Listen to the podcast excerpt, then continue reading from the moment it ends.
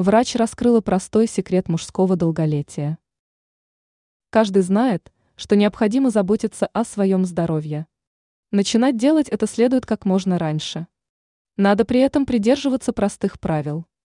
Естественно, что продлить жизнь и улучшить состояние здоровья можно, если помнить про правильный образ жизни. Важно отказаться при этом от вредных привычек, к примеру, от курения, употребления спиртного и так далее. При этом следует помнить про физическую активность, сбалансированное и правильное питание. Надо отказаться от слишком соленой пищи, а также есть каждый день по 500 граммов овощей и фруктов. Об этом изданию aef.ru Оксана Драбкина. Доктор отметила, что это не все факторы, которые помогают продлить жизнь. Было проведено также исследование, которое доказало, что холостые мужчины старшего возраста рискуют больше.